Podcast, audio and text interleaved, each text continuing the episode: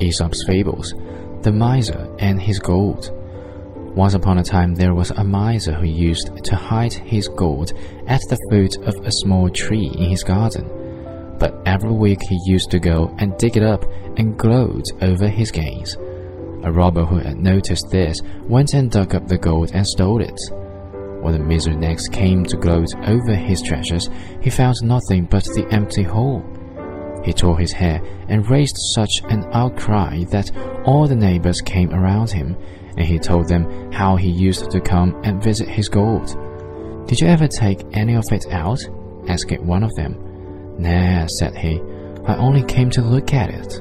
Then come again and look at the hole, said a neighbor. It will do you just as much good. Wealth unused might as well not exist.